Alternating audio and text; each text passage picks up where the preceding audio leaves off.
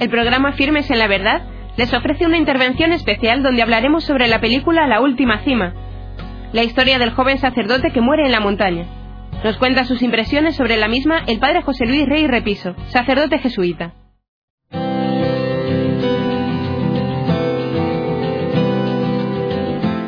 La última cima ha sido un éxito arrollador en Madrid y en otras ciudades.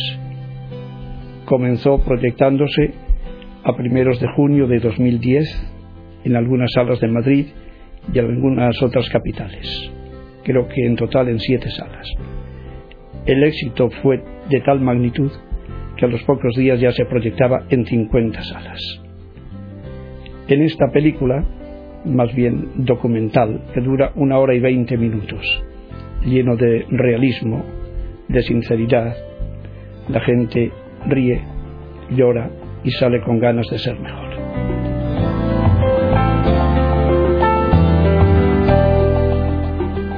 Pablo Domínguez era un gran sacerdote, una gran cabeza y un gran corazón, doctor en filosofía, doctor en teología, un hombre totalmente entregado a los demás, a la cátedra, a los alumnos, a muchísimas personas. Decía, para vivir a mí me basta mi sueldo de decano de la Facultad de Filosofía, de la Facultad de Teología, San Damaso. Y a veces el dinero que percibía por las conferencias que daba, o artículos o libros que publicaba, pues lo empleaba para ayudar a gente necesitada. Era un hombre muy discreto, muy generoso, que no sepa tu mano izquierda lo que hace la derecha. Estas ayudas las hacía con enorme discreción. Era un hombre muy trabajador, tenía una capacidad de trabajo impresionante. Era un intelectual, un místico, un hombre de una enorme vida interior, un hombre de oración, un hombre de acción, un hombre muy humano, entrañable, simpaticísimo, con sentido del humor, un gran comunicador y hasta un gran alpinista también. A mí no me extrañaría nada que a la vuelta de cinco años se abriese su proceso de beatificación. Aquí tenemos en Pablo Domínguez un hombre que aprovechó bien la vida. Se la ofreció totalmente a Dios y vivió totalmente para los demás. Un hombre joven, de hoy, moderno, excelente profesor, muy querido por todos, por sus alumnos, por sus compañeros, por todo el mundo que le conocía y le trataba un poquito de cerca. Un hombre entrañable, un hombre que sentía pasión por la montaña, un hombre que amaba la belleza. Para él la belleza era un camino hacia Dios, era la via pulcritudinis de la que tanto habló Juan Pablo II, el camino de la belleza. La belleza como camino para llegar a Dios, que es la fuente de toda belleza. Precisamente encontró la muerte en el Moncayo. Había llegado a la cumbre, él tenía pasión por las altas cumbres y en la bajada se despeñó, en febrero de 2009.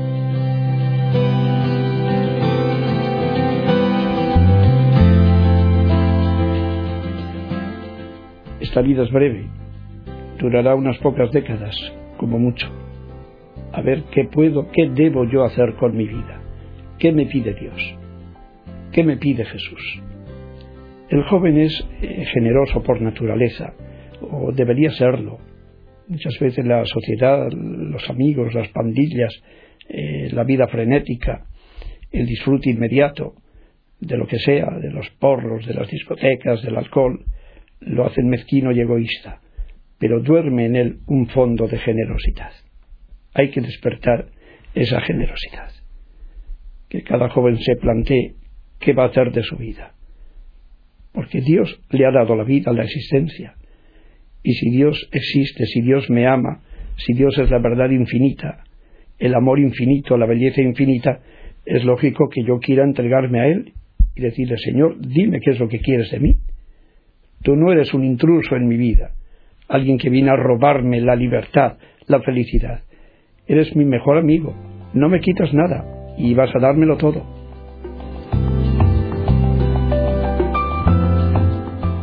Toda la película está salpicada de anécdotas.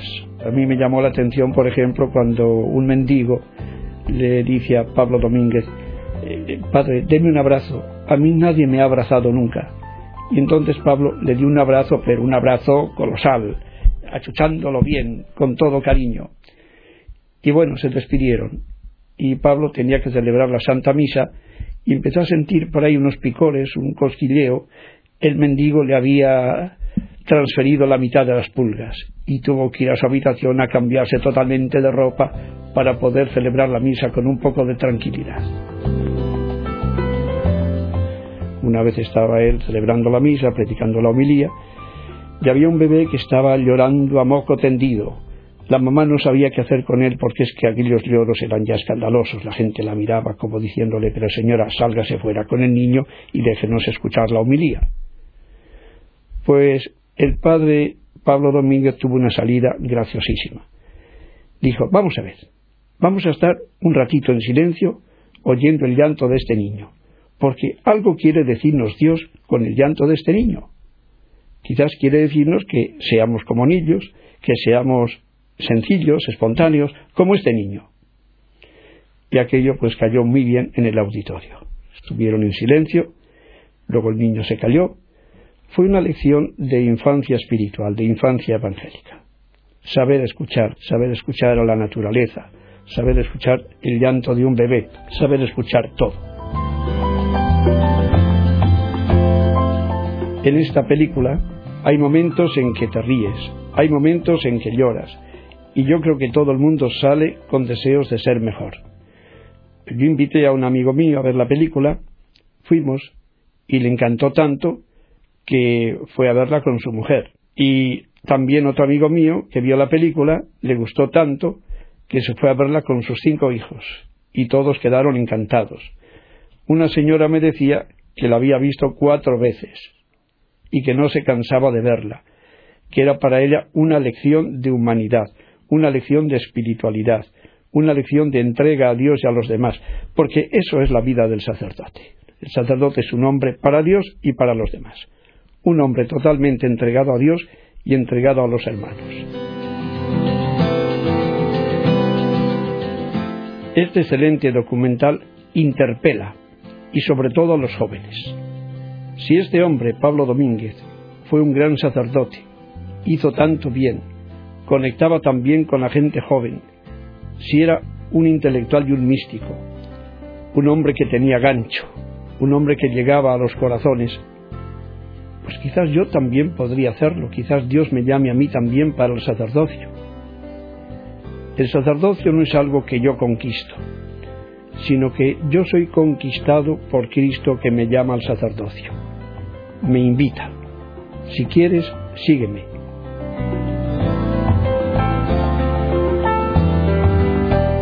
Juan Manuel Cotelo es un hombre joven, un hombre polifacético, actor, director, guionista, un hombre emprendedor, ambicioso, que ha querido presentar la verdad, la belleza del Evangelio, del mensaje de Jesús en estos medios modernos que tenemos hoy, el cine, la televisión, y creo que lo ha conseguido.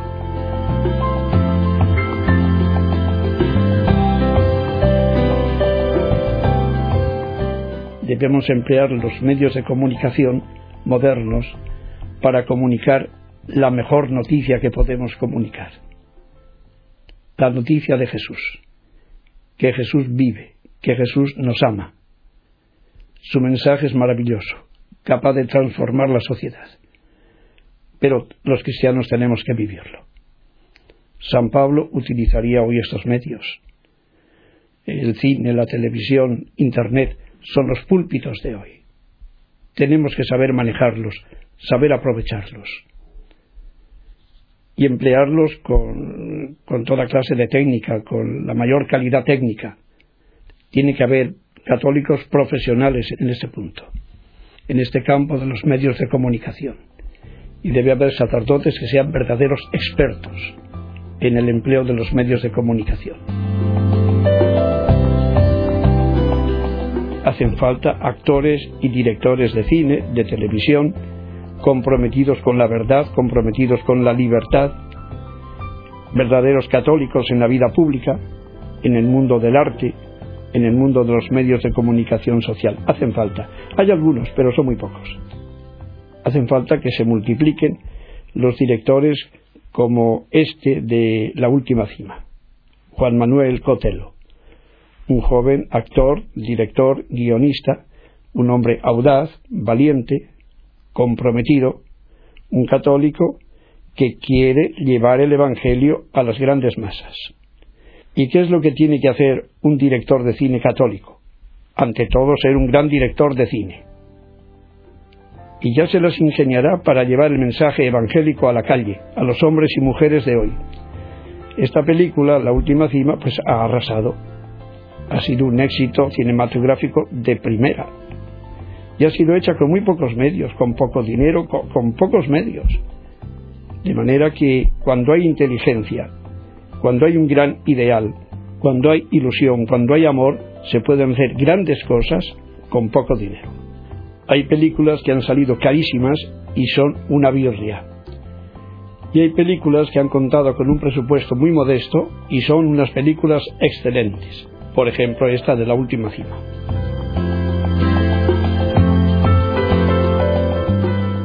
La última cima aporta grandes valores humanos y cristianos. Generosidad, entrega a los demás, amor a la belleza.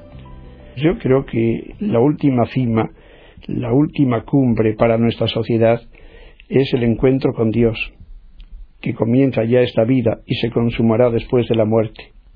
Algunos se proponen como última cima, como cumbre, como gran ideal, pues el ganar mucho dinero, el ser famosos. Eso no vale para nada.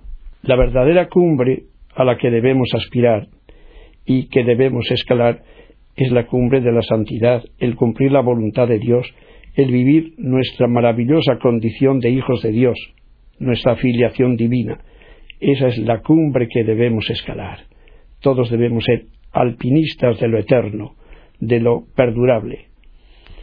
Esta película puede suscitar muchas vocaciones a la santidad, ciertamente para ser alpinista pues no vale cualquiera. Hace falta tesón, hace falta fortaleza física y espiritual. Ya decía el Papa Pío XI, que era un gran alpinista, que el alpinismo es la manifestación más noble del deporte. Hay que tener grandes ideales, hay que apuntar muy alto, no renunciar a los grandes ideales, aunque nos parezcan irrealizables.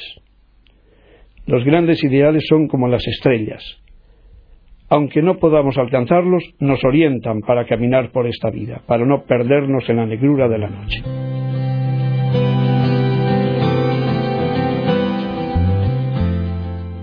Yo animo a todo el mundo a que vea esta película, La Última Cima. Esta película ya está haciendo un gran bien y seguirá haciéndolo durante mucho tiempo. Esta película puede sacudir conciencias, puede ensanchar los horizontes, puede meter en los corazones una inyección de optimismo, de esperanza y de generosidad. Le deseo mucho éxito a Juan Manuel Cotelo. Está haciendo una gran labor. Cristiano en la vida pública, católico en los medios de comunicación social. Así como les recomiendo que no vean otras películas que son basura y que son una porquería y ciertos programas de televisión. No permitan que se les meta la basura en casa. Vamos a ser consecuentes con nuestra fe y con nuestra dignidad humana. No ver esas películas, ver las películas buenas que nos ayuden a ser mejores.